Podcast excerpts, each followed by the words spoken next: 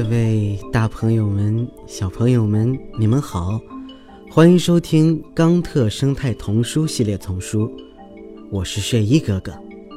今天要给你们讲的故事是《哥伦比亚的蘑菇》。好了，故事呀，开始了。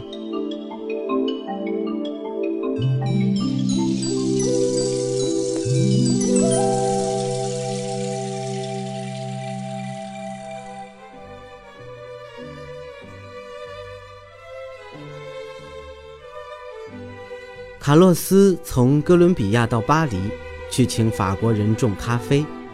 他的市场调研证实，法国人喜欢喝咖啡。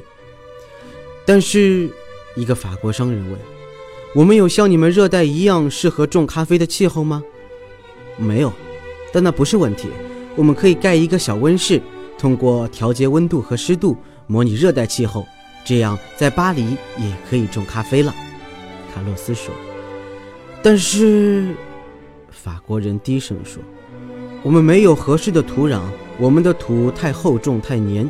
你们可以在这里种咖啡，不需要火山土吗？”“没问题，我们可以把你需要的土壤全部用船运过来。”但是，法国人依然怀疑：“我们没有种子，完全没有经验。”“没问题的，下次你到哥伦比亚来度假。”先在卡塔纳赫海滩上待一个星期，然后到咖啡区来拜访我们，我们会教给你每一件事。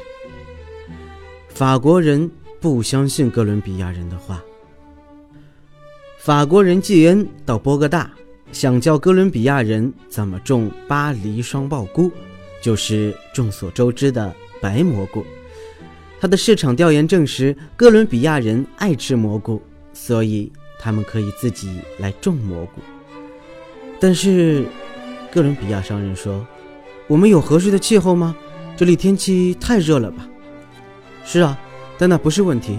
我们可以盖一座小房子，模拟阴冷潮湿的气候。”吉恩说道。但是哥伦比亚人则低声说：“我们没有合适的土壤，我们的土是火山灰，而种白蘑菇则需要马粪肥。”“没问题啊。”我们可以把你需要的马粪肥全部用船运过来，但是哥伦比亚人依然怀疑，我们没有菌种，而且完全没有经验。没问题的，下次你度假时到巴黎来，先在法国南部待上一个星期，然后来拜访我们，我们会教给你每一件事。哥伦比亚人想了想，那可能是一桩好买卖，于是就投资了。几年以后。他破产了，因为他竞争不过别人。他把生意的失败归咎于工人的劳动生产率太低。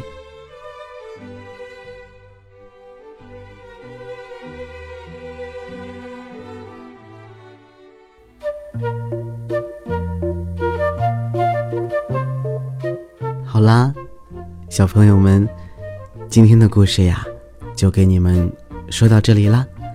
有学到。什么知识吗？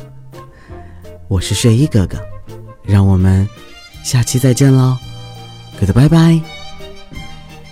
你们刚才听到的呀，是由环保部宣传教育中心引进，学林出版社和喜马拉雅联合出品，睡衣哥哥李潇钦播讲的《冈特生态童书》系列丛书，还有很多好听的故事等着你们，记得持续关注，不要错过哟。